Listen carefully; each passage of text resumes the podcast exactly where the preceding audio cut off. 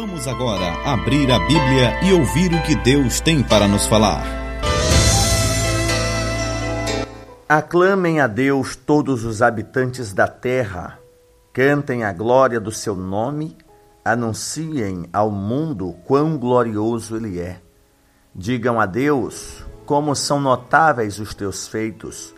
Teus inimigos rastejam diante do teu grande poder.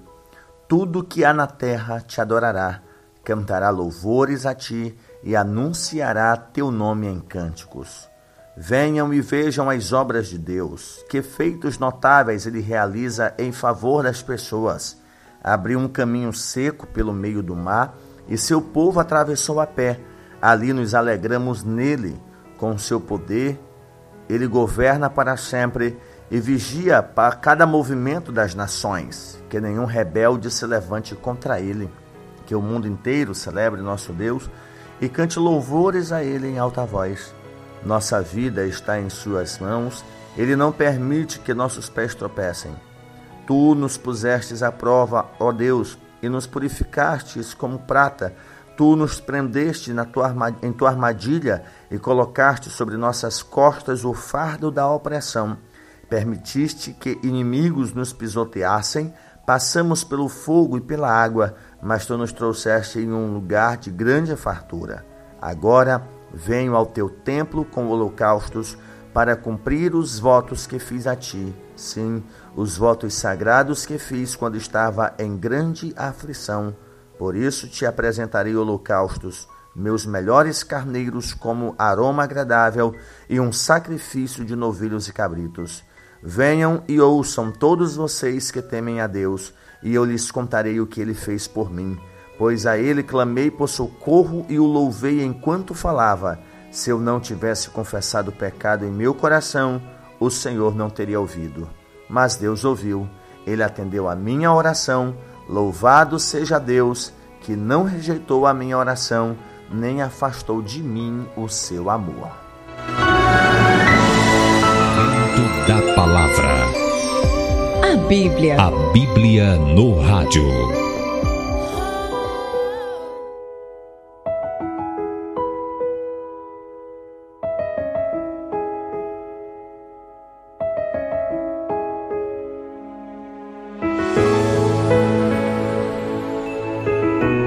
Meu querido ouvinte, nós fizemos a leitura do Salmo de número 66 uma leitura agradável, pois ela trata de gratidão, ela trata de regozijo por livramento, ela trata de narrar os grandes feitos de Deus. Por isso o salmista começa convidando, convocando todos os que temem a Deus para que possam cantar, tributar glória ao nome do Senhor e anunciar ao mundo quão glorioso ele é. O salmista, autor deste salmo, sem dúvidas passou por grande crise, o que ele chama aqui de grande aflição, no versículo de número 14. Sim, eu fiz votos sagrados quando eu estava em grande aflição. E essas aflições o levaram a fazer votos, conforme ele fala aqui no versículo 13 e também o levou a clamar a Deus em oração. Pelo modo como se expressa no Salmo, é provável que tenha sido uma crise nacional que afligiu todo o povo. Essa crise havia cessado por uma ação poderosa do Senhor. Diante disso, o salmista procura lançar mão de quase todos os recursos que dispõe tanto para glorificar e anunciar a intervenção sobrenatural de Deus, como para demonstrar a sua gratidão, dizendo aqui no versículo de número 3, quão grande, quão grande, quão temíveis são os teus feitos. E ele ainda enaltece o poder de Deus que se vê em ações temíveis sobre os filhos dos homens. Né? Como notáveis, como são notáveis os teus feitos, teus inimigos rastejam diante do teu grande poder. Venham e vejam as obras de Deus, que feitos notáveis ele realiza em favor das pessoas que o temem. Há quem defenda que a composição do salmo se deu após a libertação poderosa dos israelitas diante do poderoso exército de Senaqueribe, rei da Síria, quando 185 mil soldados assírios amanheceram mortos, forçando esses inimigos a se retirarem. Essas narrativas estão lá no livro de Segundo Reis. E qualquer poderosa libertação nacional, preferencialmente antes do exílio, perfaz a princípio um pano de fundo adequado para esse salmo, como, por exemplo, a destruição nos dias de Josafá de três exércitos reunidos contra Judá, que eram os exércitos amonitas, moabitas e os edomitas sem que os israelitas lutassem, Deus destruiu estes exércitos. O certo é que a libertação divina, ela estava de certo modo ligada à oração do salmista. Segundo o salmista, no versículo 18, se seu coração abrigasse pecado, Deus não teria libertado o país. O que sugere aqui que o salmista seja o próprio rei ou alguém de preeminência nacional. O fato é que, independente da indefinição sobre a autoria e sobre a data, o contexto geral e a mensagem do salmo estão aqui patentes. Não há uma definição de quem tenha sido o autor deste salmo, mas ele tributa a Deus gratidão, não é por um livramento qualquer, mas um grande livramento uma grande libertação que o povo recebeu do próprio Senhor. E essa ocasião vislumbra uma ação divina que a princípio sobrecarregou os israelitas. Ele diz no versículo 10: Tu nos provaste, ó Deus. A intenção de Deus parece ficar clara quando em seguida a sua ação é comparada à purificação de metais preciosos, pois o salmista vai dizer: Tu nos purificastes como purifica a prata. Tu nos refinastes como refina a prata. Outra tradução é: Tu nos purificastes, assim como purificas a prata. O resultado final é pureza. Ou seja, era um processo disciplinar, era um processo punitivo, corretivo, para que o povo crescesse, amadurecesse, aprendesse a amar a Deus. Não sem antes se aplicar o calor intenso. Assim foi com esse povo. Isso foi feito por intermédio de um exército inimigo. O versículo de número 12, o salmista diz: Permitiste que inimigos nos pisoteassem. Passamos pelo fogo e pela água, mas tu nos trouxeste a um lugar de grande fartura. Deus não queria vê-los destruídos, Deus queria vê-los purificados.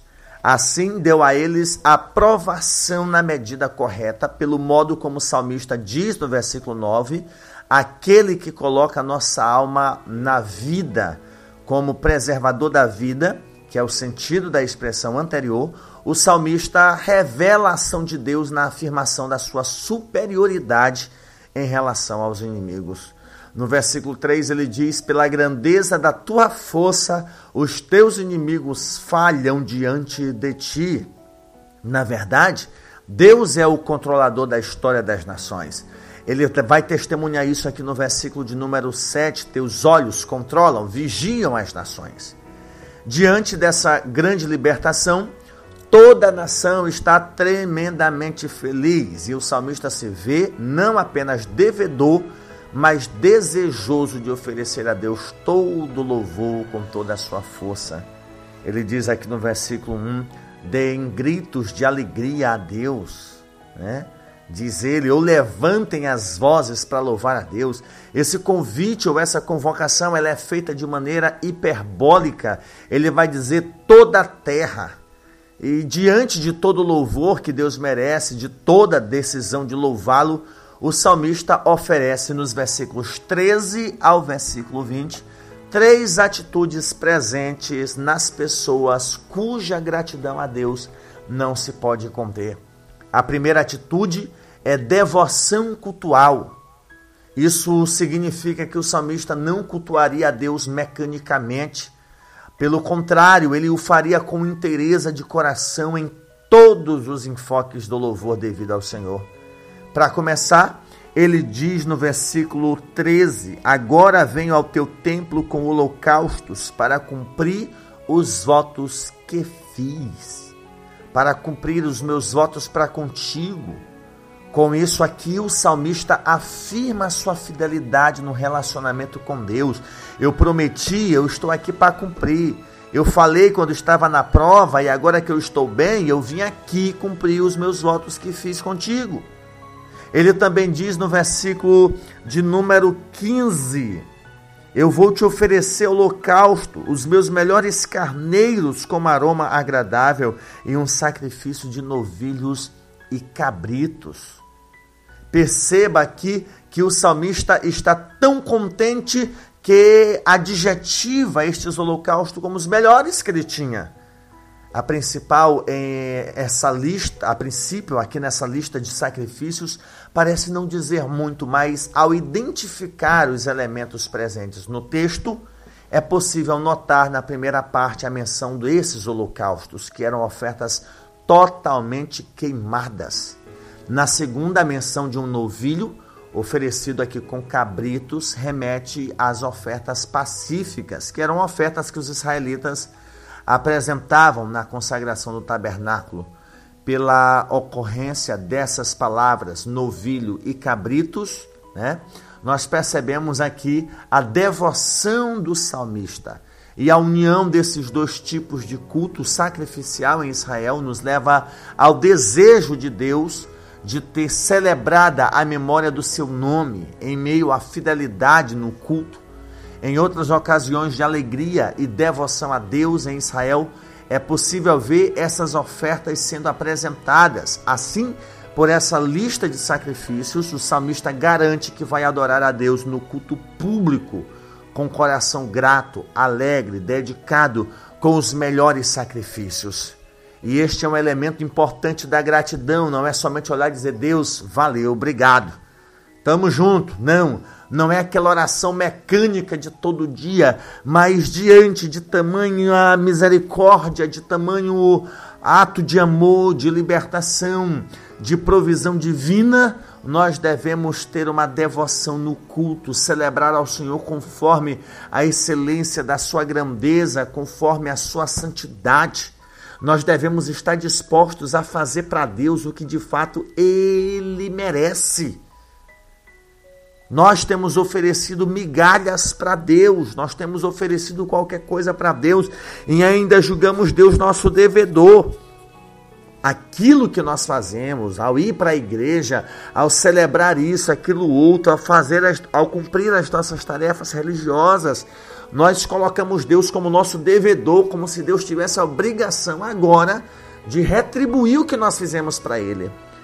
Pela não sei quantas vezes eu digo para você mais uma vez, meu querido ouvinte, mais uma vez, pelo amor de Deus, tudo o que nós fazemos para Deus, tudo, absolutamente tudo, é em resposta ao que Ele já fez por nós. Nada do que nós fazemos para Deus, o dizimar, o ofertar, o congregar, o ler a Bíblia, o orar, o cantar, nada disso deve visar ser atribuído. Tudo nós já recebemos de Deus. Nós já fomos salvos, libertos da condenação do inferno, do peso do pecado. Nós temos a garantia da vida eterna. Logo, tudo, tudo, absolutamente tudo que nós fizemos para Deus é em retribuição ao que Ele já fez por nós. Ah, pastor, mas eu devo orar pedindo alguma coisa. Faça isso, mas não porque Deus lhe deve, mas porque você precisa e por outro lado porque Ele pode, mas não porque Ele lhe deve. Deus não nos deve nada, Deus tem sido gracioso, bondoso. Pare de cultuar a Deus achando que você está fazendo grande coisa, você está simplesmente retribuindo aquilo que Deus já fez por você. É meu dever, é teu dever, como salvos alcançados pela graça, cultuarmos a Deus conforme a excelência da sua grandeza. Isso é ato de gratidão Além de devoção no culto, tem também um segundo elemento que é o testemunho público. O salmista faz um convite aberto, faz um convite amplo. Ele está decidido no versículo 16, dizendo: Venham e ouçam, ó todos os que temem a Deus, e eu anunciarei o que ele fez por mim. O salmista quer anunciar as grandezas de Deus vistas nas suas ações. Por isso, já no começo do salmo, ele lembrou de feitos grandiosos do Senhor, a fim de comparar a ação do passado com a que ele presenciou nesses seus dias. Ele vai falar, por exemplo, no versículo 6, que Deus converteu o mar em terra seca, eles passaram no rio a pé. É uma clara menção aqui do poder de Deus, demonstrado nos feitos miraculosos quando abriu o mar vermelho para salvar os israelitas dos egípcios e de parar o curso da água do Rio Jordão para Israel iniciar a conquista de Canaã, a começar por Jericó. E quando o salmista recorda esses milagres do passado, ele anuncia a resposta positiva do Senhor aos seus clamores. No versículo 19 ele diz: Deus ouviu minha oração, ele escutou a voz da minha súplica. E esse é o fato que não pode ser escondido diante da gratidão que o escritor do Salmo sente. Ele deseja testemunhar publicamente o que Deus fez. Testemunhe os feitos de Deus na sua vida. Celebre a Deus de forma pública. Conte para quem quiser ouvir o que Deus fez na sua vida. Os feitos de Deus são para serem anunciados. Inclusive, um dos propósitos dos salmos é testemunhar os feitos de Deus, é contar os feitos de Deus. Todos os salmos têm esse propósito: anunciar os feitos de Deus através da ação poderosa ou através de uma ação punitiva. Contar os feitos de Deus, testemunhar o que Deus fez, são elementos importantes da gratidão. Além da devoção, além do testemunho público, tem por fim a oração dependente. O salmista volta a falar da resposta divina aos seus clamores, ele louva a Deus por isso. Ele diz no verso 20: Deus seja bendito, pois não rejeitou a minha oração. Apesar de a oração ser assunto dos versículos anteriores, o encerramento do salmo faz transparecer a razão pela qual Deus atende a súplica dos homens pequenos e falhos ele vai dizer: Deus não rejeitou a minha oração, nem se afastou de mim. Esse amor, traduzido também por graça, por bondade, por misericórdia, a ênfase é sobre a ideia de um amor fiel, que não abandona os seus, é o amor que, movido por graça plena, busca aqui o benefício alheio, mesmo se esse benefício né, não pode ser retribuído à altura. Deus faz tanta coisa por nós e nós não podemos compensar Deus por tanto que Ele fez, e mesmo assim Deus faz em nosso favor. Essa é a razão da resposta positiva de Deus libertando a nação do salmista e o motivo pelo qual esse depende de Deus para ouvi-lo e, e para abençoá-lo. Esse é um dos maiores motivos de gratidão que podem existir do Deus que é santo oração dependente. Deus não rejeitou a minha oração, ou seja, eu orei, Deus me ouviu, Deus atendeu. Ele estava dependendo da ação de Deus, do livramento de Deus, e você precisa se colocar no seu devido lugar, meu querido ouvinte. Deixa eu só ler mais uma vez essa passagem, quando ele vai dizer que Deus não rejeitou as suas orações. Eu clamei por socorro e o louvei enquanto falava. Se eu não tivesse confessado o pecado em meu coração, o Senhor não teria ouvido, mas Deus ouviu, ele atendeu a minha oração. Louvado seja Deus que não rejeitou a minha oração, nem afastou de mim o seu amor. É assim que ele encerra um salmo. Oração dependente é aquela oração que eu faço entendendo que eu dependo de Deus. Entenda mais uma vez, Deus não é nosso devedor. Olha, Deus, eu estou te servindo, o senhor está ligado aí, né? Eu sou crente agora, eu sou devoto, e eu não bebo mais, eu deixei de fazer um bocado de coisa errada, e o senhor aí está em dívida comigo. Meu Deus, meu Deus, meu Deus, meu Deus. Isso irrita o coração da gente. Deus não é nosso devedor. A nossa oração deve ser dependente. Eu devorar e esperar em Deus. Se Ele quer fazer bem, se Ele não quiser fazer, Ele é Deus, independente de satisfazer os nossos anseios ou não. Ele é Deus, é soberano. Não é porque Deus é bom que Ele tem que atender todos os nossos caprichos. Deus não tem que agir conforme eu quero, conforme eu desejo. Ele é Deus, Ele faz se Ele quiser. Oração dependente. Não é aquela gratidão, Deus, obrigado porque tu cumpriu o teu papel, eu fiz a minha parte aqui, o Senhor fez a tua parte aí. Pelo amor de Deus, meu ouvinte, não é assim que a fé funciona. Não é assim que o relacionamento entre Deus e o homem funciona. Deus não é nosso garçom, Deus não é nosso servo. Deus não é um Papai Noel que deve me dar presentes em ocasiões especiais. Ele é Deus. Está mais interessado em salvar a nossa alma da corrupção do pecado do que em satisfazer todos os nossos pedidos, principalmente os que nós fazemos no nome de Jesus. Agradeça a Deus e ore de forma dependente, pois a sua gratidão na oração você deve se colocar como dependente de Deus, como alguém que precisa da sua graça e depende inteiramente do seu amor. Se você não é dependente de Deus, você não tem sequer o que agradecer. É Deus que teria aí que te agradecer por alguma coisa. Ó, oh, valeu, Jarbe, aí por confiar em mim. Tu poderia adorar qualquer divindade, a concorrência tá grande aí, mas tu tá me servindo, valeu. Olha, vou fazer o seguinte, para tu não se desviar, eu vou te compensar aqui, eu vou te fazer prosperar. E infelizmente, quantos de vocês aí que estão me ouvindo têm essa perspectiva sobre Deus, de que Deus tem que fazer um jeitinho para te bajular, para que você não vire um satanista. Deus tem que te bajular para que tu não volte a desgraçar tua vida com cachaça que Deus tem que te bajular, fazer um quezinho aí para ti, que senão tu larga mulher, tu larga filho. Deus tem que dar o jeito dele aí de cuidar de tu bem direitinho, que senão tu vai entortar a tua vida. Quem vai se arrebentar é tu, rapaz. Quem vai para o inferno é você. Quem vai acabar com a vida é você. Deus não vai perder nada. Entenda isso, pelo amor de Deus. Quando você for orar, Ore de forma dependente, faça como o salmista. O salmista disse: Deus me ouviu. Deus não me ouviu não é porque ele me deve, Deus me ouviu não é porque, ai dele se, me, se não me ouvisse. Deus não me ouviu, não foi por medo de eu virar as costas, não. Deus me ouviu porque ele me ama. Ele me ama. Ele, ele não rejeitou a minha oração, mas se Deus rejeitasse a oração, Davi continuava fiel a Deus por saber que Deus é soberano. Ele já havia testemunhado neste salmo: Deus controla as nações.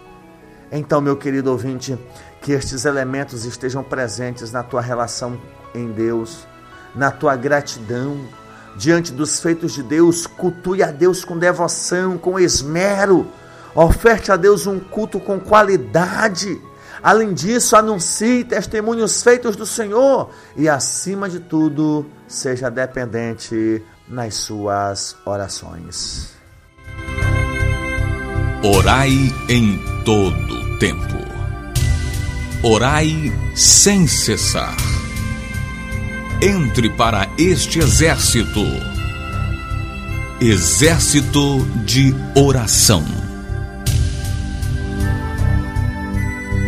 Deus, eu quero te dar graças nesta manhã por ter pensado na tua palavra juntamente com os meus ouvintes e me alegrar em ti, Senhor, por encontrarmos nela alimento para a alma.